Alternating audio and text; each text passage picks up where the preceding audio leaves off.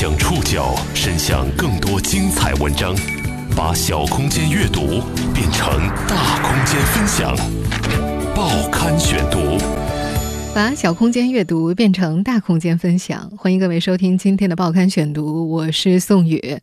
今天为大家选读的文章综合了南风窗、澎湃新闻、新榜、第一财经周刊的内容。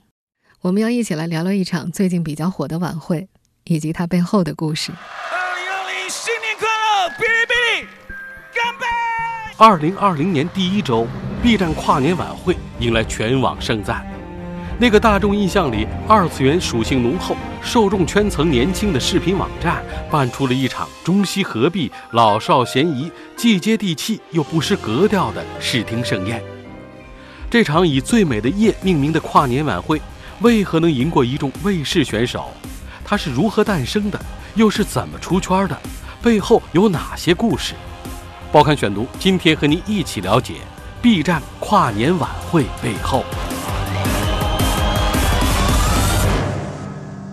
口碑效应之下，B 站跨年晚会的点击量不断上升。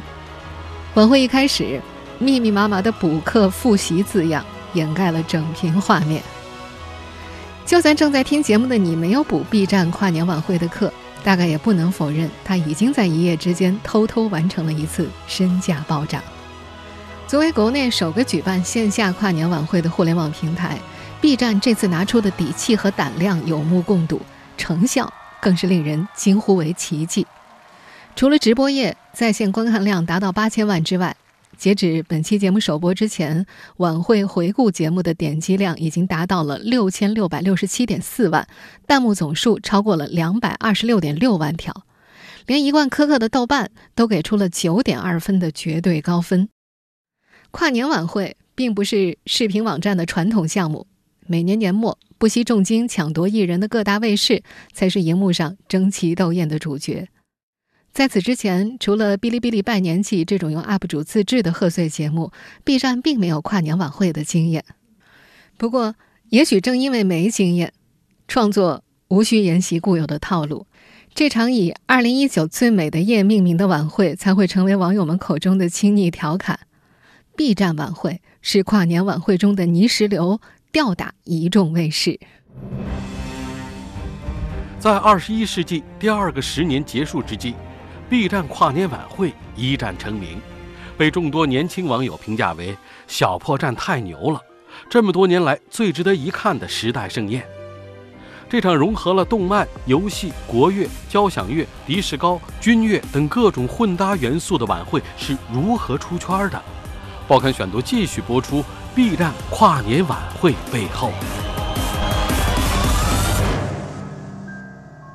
实际上。在二零一九年十二月三十一号那个晚上，B 站跨年晚会首播时，很多人并没有关注到他。毕竟，单从节目安排来看，他看起来毫无爆款的面相。那天，当各大卫视在比拼零点出场的明星哪家强的时候，他的节目单乍一看会让人感觉这都什么呀？魔兽世界舞蹈秀，我为歌狂主题曲。《权力游戏》主题曲，《千与千寻》主题曲，《哈利波特》系列电影主题曲。与其说是跨年晚会，不如更像是一场公司年会。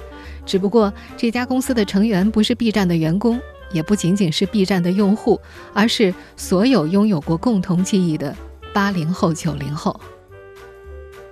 如果稍微挑剔一点说的话，这并不是一台完美的晚会。比方说，提词器的位置可能放的有点高，导致主持人和演员的眼神偶尔有些往上飘，看起来有些像翻白眼儿。这也不是一台合家欢型的晚会，它具有浓浓的二次元气息，主要受众群体是八零后、九零后和部分零零后，年龄再大些或者再小些，可能就会 get 不到那些精心设计的点。哔哩哔哩的朋友们，大家晚上好。我是朱广权。主持人朱广权之所以被选中，应该归功于他 B 站鬼畜区大佬的显赫身份。当然，网友也有些遗憾，看到朱广权成为 B 站晚会主持的时候，左下方没有出现手语老师，总觉得缺了些什么。好运来，祝你好运来。而当 B 站的亲女儿冯提莫唱起《好运来》的时候，满屏都是嘻嘻嘻嘻嘻的弹幕，让一众来补课的圈外老年人不明所以。经人指点才知道，这是吸好运气的意思。至于为什么请吴亦凡来唱《大碗宽面》，因为这首歌的创作契机就来源于 B 站。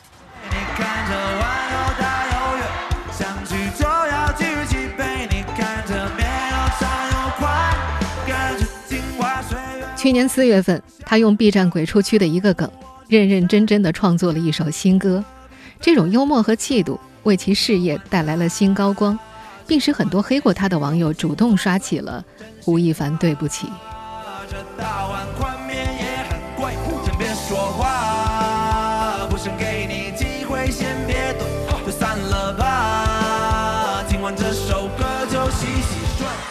一台大型晚会的编排绝不是节目的堆砌，也不是明星多就灵。款待观众的前提是知道观众是谁，而 B 站很清楚自己的观众是谁。这批观众看过《我为歌狂》《千与千寻》《数码宝贝》《名侦探柯南》等动画片，打过《魂斗罗》《魔兽世界》的游戏，追过《权力的游戏》和《亮剑》的剧。这些本来只存在于记忆当中的美好事物被搬到舞台上。在辞旧迎新之际，构建起了一个回忆杀的场域，密度之高，让这个回忆还跟那个回忆说：“你往那边挤一挤。”如此精准靶向的跨年晚会前所未有，评论里跪倒一片也就不足为奇了。都是记忆中的那些游戏、那些剧、那些歌，但并不意味着年轻人只喜欢这些。相比一首《野狼 DISCO》在三家卫视来回唱。当张强的《Let's Disco》响起的时候，这个属于爸爸妈妈辈的资深偶像依然控制全场。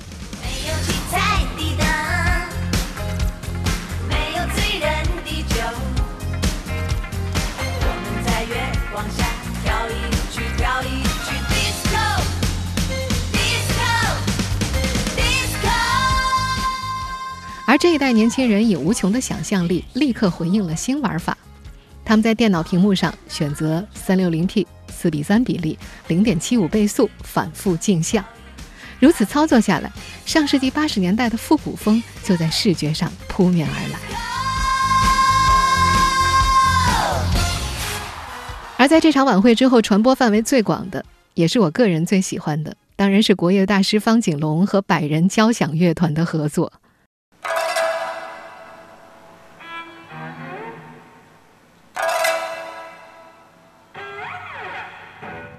这段将近十二分钟的表演，方景龙演奏了琵琶、尺八、西塔尔、二胡、中阮、剧琴等九种乐器，全程高能。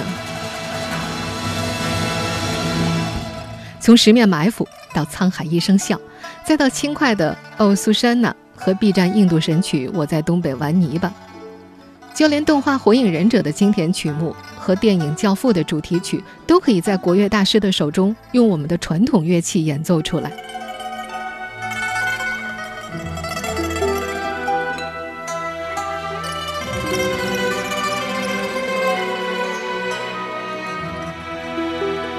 时尚和传统，东方与西方没有隔阂，完美融合。这里还得提一段小插曲，在现场。方锦龙突然打断演奏，提出少了咖喱味儿，是来自于前期策划。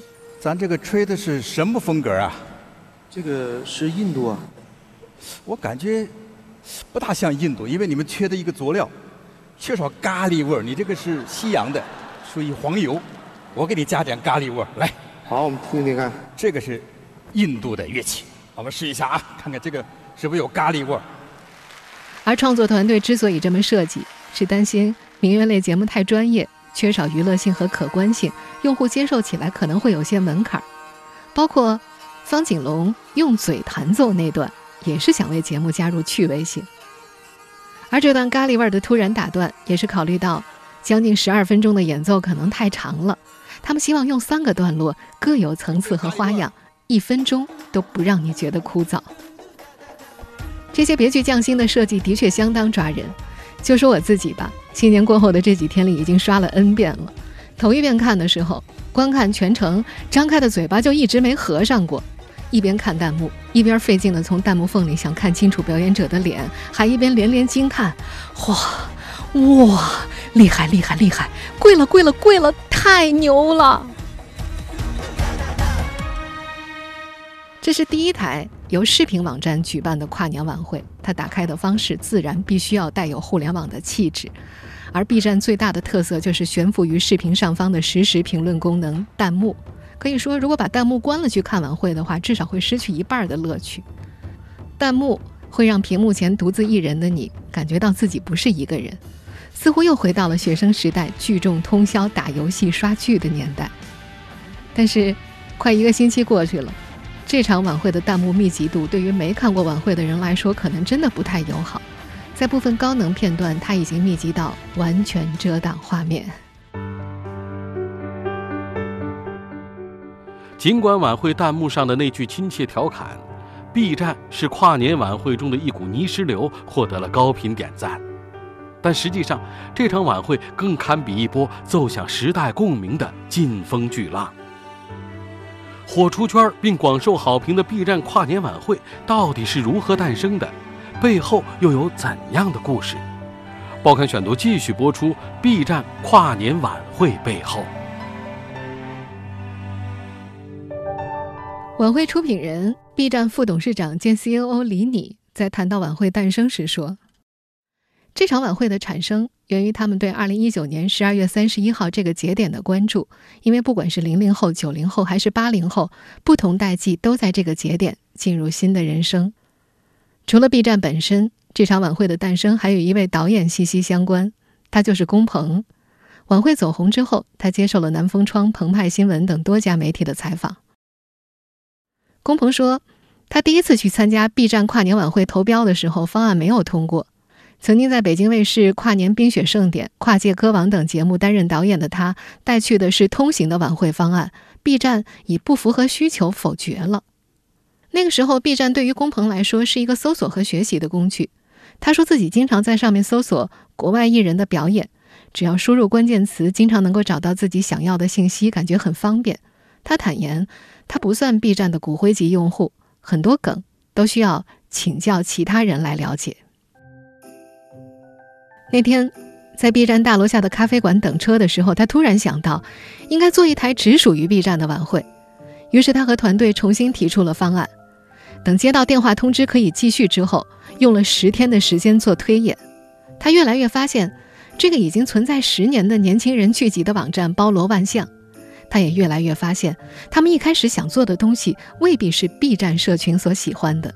为此，进行了无数次的修改。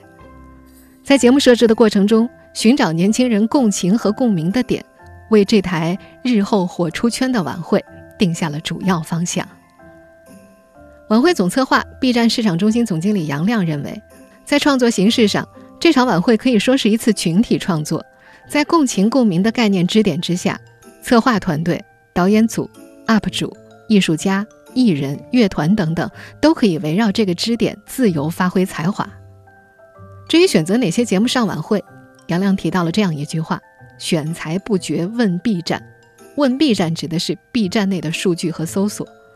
也就是说，实际上 B 站的节目设置和嘉宾设置和卫视的跨年晚会是一样的，都有流量的逻辑在里边，只是参考的流量不同，并且执行的时候也不是请来流量随意派个节目热闹就好，而是给他们年轻人已经经过验证的他们真正喜欢的内容。”工鹏团队从 B 站拿到了用户数据，根据数据分析出日漫、国风等不同的节目类型，而我们马上要听到的《钢铁洪流进行曲》也是数据分析后的选择。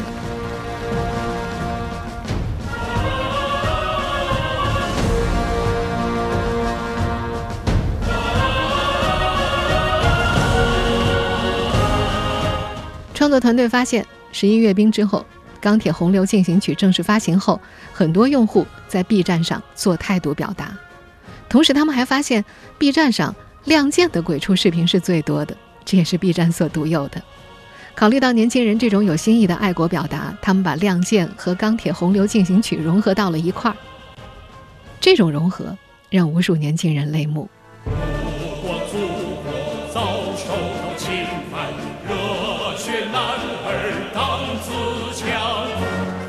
当《亮剑》中楚云飞的扮演者张光北在舞台上唱响“剑已出鞘雷电闪”的时候，弹幕里整齐地飘过“云飞兄，别来无恙”。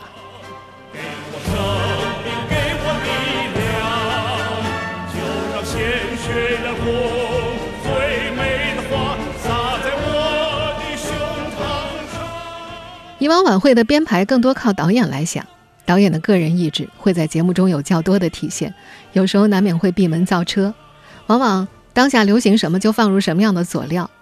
而 B 站晚会建立在数据的基础上，导演成为视觉呈现方式的规划者，这对龚鹏来说也是第一次。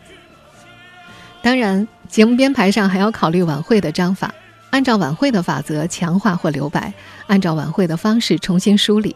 在龚鹏看来，大数据只是选择方式，最终还要套用晚会的叙事逻辑，用晚会的叙事方式来承载。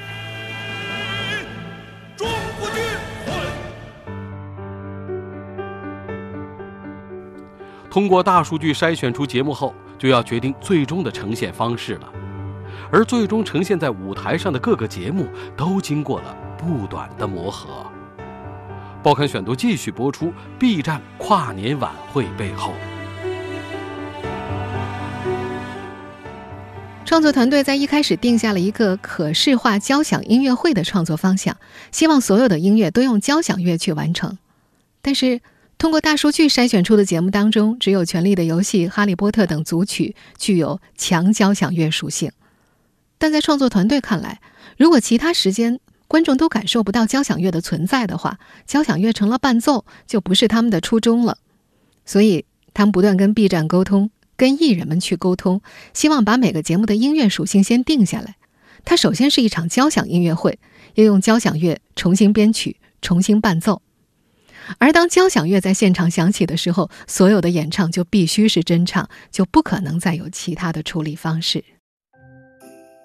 在接受南风窗采访的时候，龚鹏还提到，和其他卫视晚会一样，最开始 B 站也希望这场跨年晚会能够在体育馆办。但龚鹏问他们：“你们想把节目做给现场的观众看，还是做给屏幕前的观众看？”对方回答：“更加偏向屏幕前的观众。”作为一位经验丰富的晚会导演，龚鹏告诉他们：“做音乐会，开放的大空间不利于聚气，收声效果不好。”最终。B 站同意了导演团队的提议，从上海的体育场挪到了北京的录音棚里。在排演的过程中，这场晚会的节目单也进行过几次增减。之前创作团队还曾经设计过一个叫做《奔跑大乱斗》的音乐表演秀，准备配合《超级玛丽》《植物大战僵尸》《魂斗罗》等游戏的 BGM 做个表演。备选节目当中还有一个叫做“相声音乐秀”的预案。准备请两个相声演员把燕小六吹唢呐、雪姨敲门、李云龙开炮这些 B 站的流行梗串起来，但最后这两个节目没用，原因就在于他们感觉受众圈层可能会有点窄，创作团队担心这两个节目大部分人可能会看不懂，会变成小圈子的自娱自乐。我们不难发现，在这场晚会创作的过程当中，“破圈”是他们反复提及的字眼。他们有个共识，就是希望和更多的人可以达成共情和共鸣。B 站晚会播出之后，舞美惊艳了网友，各种华丽的激光效果让很多人边看边担心，这是经费在燃烧呀，小破站破费了。不过导演龚鹏透露，舞美的投入并不像大家猜测的那么高。作为创作团队，他们并不希望观众觉得有太大的视觉冲击，有些地方会强化现场氛围，还有些地方。也会做留白。至于洛天依和方锦龙的破次元合作，也没有造成太大的麻烦。导演说，这项技术已经比较成熟了，团队沟通起来也很顺畅。在他看来，整场晚会最大的难度是把交响乐和表演的有机结合。交响乐是听的，表演是看的，两种感官结合很难。龚鹏坦言。十二月十六号晚会录制完成之后，第一版粗剪的效果并不令人满意。第一版剪辑出来的样片是晚会思路，交响乐和节目没有关联性，网络观众可能看不懂。为此，他们在后期上做了很多调整。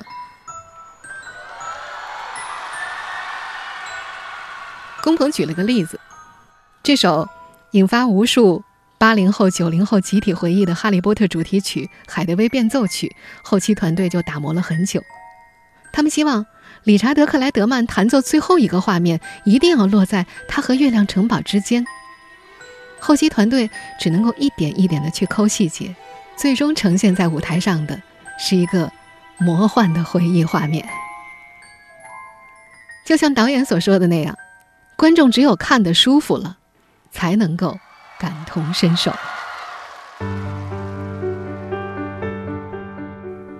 浓浓的怀旧元素让这场跨年晚会触及了很多人的回忆杀，让众多网友为往日情怀干杯。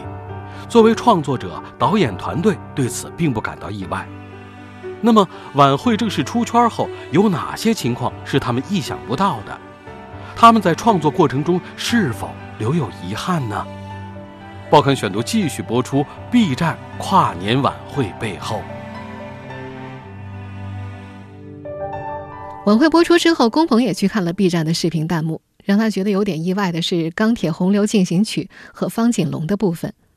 当初在剪辑完成之后，团队当中还有人担心方锦龙的这个节目太长了，想剪得再短一些。但导演龚鹏坚持保留了下来，因为 B 站的大数据告诉他，琵琶大师方锦龙早就是这儿的红人了。在2018年到2019年间，方锦龙的多段琵琶演奏视频走红 B 站。你看，我们十面埋伏，队伍出发前擂鼓，鼓舞战士的士气。你看。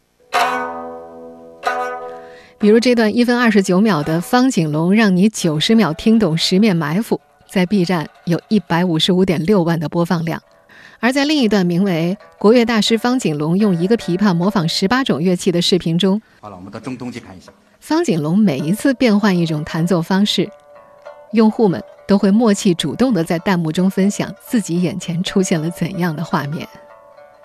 也正因为这些大数据的支撑。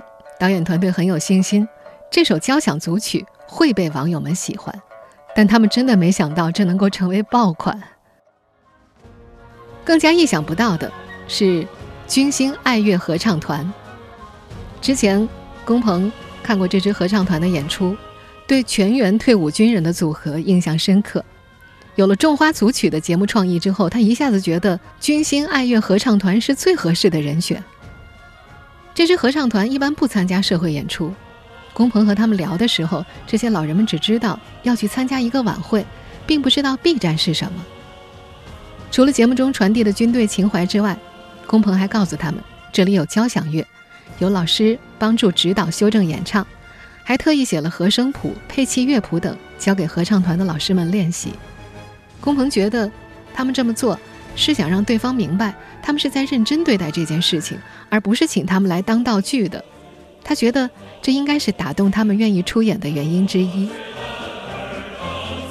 等到了 B 站晚会正式录制的那天晚上，上台前，军星爱乐合唱团的老人们还是被现场爆发出的热烈掌声给吓到了。他们从来没有见过这么燃的场面，很多人有些发怵。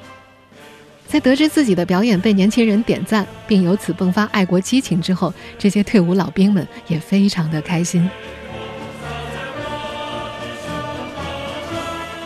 从晚会最后呈现的效果来看，导演龚鹏认为整体和创意偏差不大，个别还有改进之处，比如周深的《千与千寻》背后车厢开动的场景没有拍摄出想要的氛围。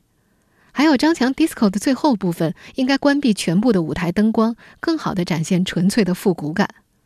他觉得大碗宽面的伴舞服装和视频有些撞色，没能凸显出舞蹈效果等等，这些细节都让他觉得有些遗憾。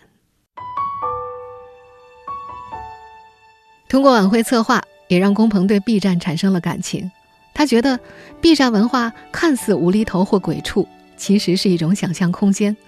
他觉得这里的年轻人很阳光、很积极、很具有上进心。通过做晚会，他搜集了大量的东西，才明白为什么有那么多的 UP 主会把“好好学习”挂在嘴边上，因为这里有太多正能量的引导。在这位资深的晚会导演看来，如今社会包容性正在增强，没有绝对的二次元、三次元受众，好的内容可以被广泛接受，次元壁已经不那么明晰了。其实，所谓的次元壁，所谓的圈层，所谓的中年人和年轻人之间的巨大代沟，其实都源于谁都不愿意主动的迈出那一步，去了解对方的世界。而这场打破次元壁出圈的晚会，就是不同年龄层互相了解的一次机会。这场出圈并广获赞誉的晚会，就像一口大锅一样，所使用的原料大多不是新的，比如六零后、七零后、八零后喜欢的《亮剑》，还有迪士高组曲等等。但是全新的配方却融合出了新的口味儿，赢得了年轻人的心。这是互联网的逻辑，是当代年轻人的逻辑。他们不要讨好。不要流行文化符号乱炖，要的是平等交流的对话空间，以及放飞自我而保持相互尊重的行为平衡场。这场晚会的成功也从一个侧面告诉我们：不同年龄层的观众和听众，并不是天然不兼容的，而需要我们彼此都更加主动一点，主动去打开那颗愿意互相了解的心。已经二零二零年了。二十一世纪又一个十年开始了，在这个新的起点，你愿意去了解更多不同圈层、不同年龄段的人，并打开你的心房，让他们更多的了解你吗？